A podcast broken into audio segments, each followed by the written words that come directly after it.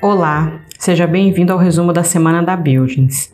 Eu sou Ellen Costa, hoje é dia 10 de fevereiro e eu vou compartilhar com você as principais notícias do mercado imobiliário corporativo desta última semana. Lembrando que elas estão disponíveis no portal da revista Buildings e também nas principais plataformas de streaming. E se você estiver assistindo pelo YouTube, o link para as matérias está no box de descrição do vídeo. Então vamos para nossa primeira notícia que foi publicada no portal da revista Buildings com informações da agência Minas. Extrema, em Minas, recebe maior centro de distribuição da Johnny Walker no Brasil. Na semana passada, a Diageo inaugurou seu maior centro de distribuição no Brasil. A cidade de Extrema, no sul de Minas, foi o endereço escolhido. A empresa é a maior produtora de bebidas destiladas premium do mundo, proprietária de marcas famosas, entre elas Johnny Walker, a vodka Smirnoff e a cerveja Guinness. A operação será responsável pelo abastecimento de 60% da demanda nacional. O grupo atua hoje em 180 países com mais de 200 marcas de bebidas. 30 delas estão no Brasil. Suas unidades empregam mais de 27 mil pessoas ao redor do mundo. O novo centro de distribuição de Extrema é o segundo maior da empresa na América Latina. Segundo dados da Buildings, atualmente a região de Extrema possui 11 condomínios logístico-industriais, com estoque total de 847 mil metros quadrados. Esses são dados do quarto trimestre de 2022. A atividade construtiva é de 261 mil metros quadrados, ou seja, em breve novos empreendimentos serão adicionados à cidade. No último trimestre, a cidade recebeu 46 mil metros quadrados de novo estoque. Quanto à taxa de vacância na região, ela é baixíssima, apenas 2,69%. A cidade também se destaca pela absorção líquida positiva, que no quarto trimestre alcançou 26 mil metros quadrados. Para conferir todos os resultados e conhecer mais sobre Extrema, acesse o portal da revista Buildings. Então vamos para nossa próxima notícia que foi publicada no portal da revista Buildings. Shein pode superar Shopee no Brasil? Desempenho da varejista é destaque em 2022. Nem Magazine Luiza, nem Mercado Livre. O mercado brasileiro de e-commerce será dominado por três grandes players vindos da China. A aposta é na Shopee, TikTok e Shein, feita pelo ex-country manager da AliExpress Ian Die. Fato é que elas chegaram para ficar e já ganharam a preferência de muitos consumidores brasileiros. Para se ter ideia do resultado alcançado, a Shein teve um crescimento de 300% e faturamento bilionário no Brasil. A varejista chinesa faturou 8 bilhões no Brasil em 2022. Esse resultado superou algumas lojas brasileiras em números e ainda indica um crescimento de 300% em comparação aos 2 bilhões de reais de 2021. Vale lembrar que a empresa, de novo, Vale lembrar que a presença física da Shein em terras brasileiras começou no terceiro trimestre de 2022, ou seja, pouco mais de seis meses. No Brasil, de acordo com os dados da Buildings, a ocupação industrial da Shein para dar conta de tantas demandas e pedidos corresponde a mais de 24 mil metros quadrados. Isso representa 93% de toda a sua operação, localizada no GLP Guarulhos 2, em São Paulo. Já a ocupação de escritórios para as demandas administrativas está na região mais cara e cobiçada de São Paulo, a Faria Lima. Ela representa 7%, ou seja, pouco mais de 1.800 mil metros quadrados. Quer saber mais sobre a performance da Shopee e os comparativos entre as duas empresas? Acesse matéria exclusiva no portal da revista Buildings.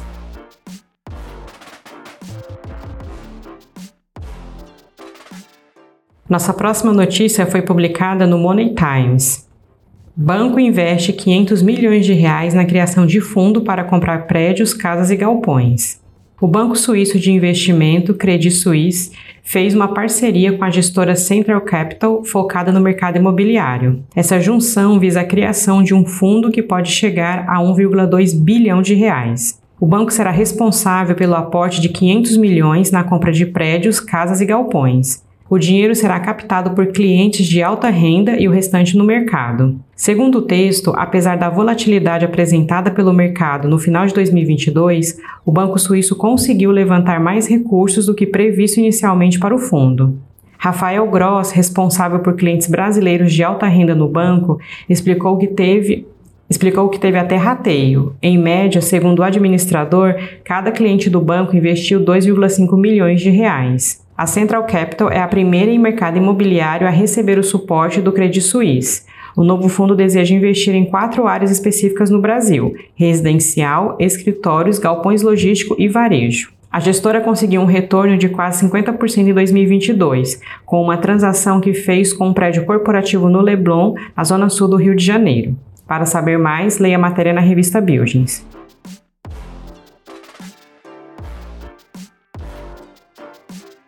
Nossa próxima notícia foi publicada no portal Administradores. Shopping centers fecham 2022 com alta de 20,5% no faturamento.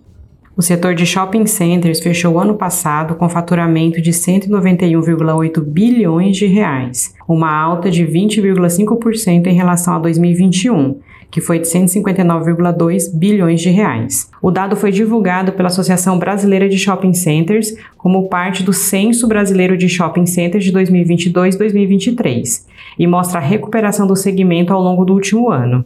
Na variação regional, segundo o estudo, o crescimento do faturamento na região Sudeste foi de 22% entre 2021 e 2022, superando a média nacional. Também se notou uma forte elevação nas regiões Nordeste, que foi de 19,9%, Centro-Oeste, 18,8%, Sul, 16,9% e Norte, 13,8%.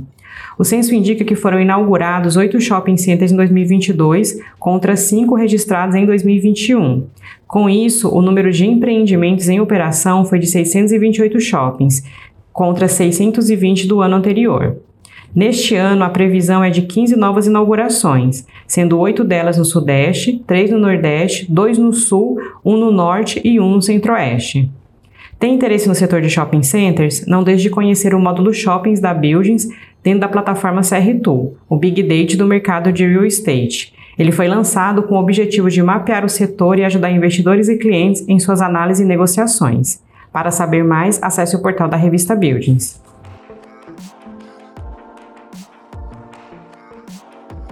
Nossa última notícia foi publicada na Exame: Como o setor logístico performará no pós-pandemia. As mais variadas áreas das nossas vidas foram afetadas pela pandemia de Covid-19. No campo dos negócios, podemos dizer que o setor logístico passou por adaptações em toda a cadeia de suprimentos. E a dúvida agora é: como será no pós-pandemia? As necessidades de consumo ganharam ainda mais urgência de entregas mais rápidas por parte dos consumidores. Logo, o crescimento do e-commerce foi exponencial. Como resultado, o mercado observou os maiores índices de absorção de espaços em condomínios logísticos por todo o país. Dados da Buildings mostra, mostram, plural, né? Dados da Buildings mostram bons resultados em 2022. Para se ter ideia, o ano passado encerrou com o estoque total no país de aproximadamente 27,5 milhões de metros quadrados de empreendimentos logísticos classe A. Deste estoque total, cerca de 30% foi entregue a partir de 2020. O sólido crescimento do setor logístico é visto pela constante absorção líquida de espaços, mesmo com volumosas entregas de novos estoques. Além disso, pela redução da vacância, que mostra que os novos espaços estavam sendo consumidos. Além da redução do volume de novo estoque, existe também a continuidade do crescimento do aluguel, impulsionado por um rápido aumento no custo de capital e nos custos de construção já elevados. A previsão de estoque a ser entregue em 2023 será cerca de 30% menor do que o verificado no ano anterior. Isso manterá a vacância em patamares saudáveis, seguindo com a pressão positiva nos valores de locação que já se encontram nas máximas históricas. E antes de finalizar, te convido para conferir os artigos e também outros conteúdos disponíveis no portal da revista Buildings e no nosso canal no YouTube. Então por hoje é só, vou me despedindo por aqui. Espero que você tenha gostado do nosso resumo. Sou Ellen Costa e te desejo um excelente fim de semana. Nós voltamos a nos falar então na próxima sexta-feira. Um abraço e até lá!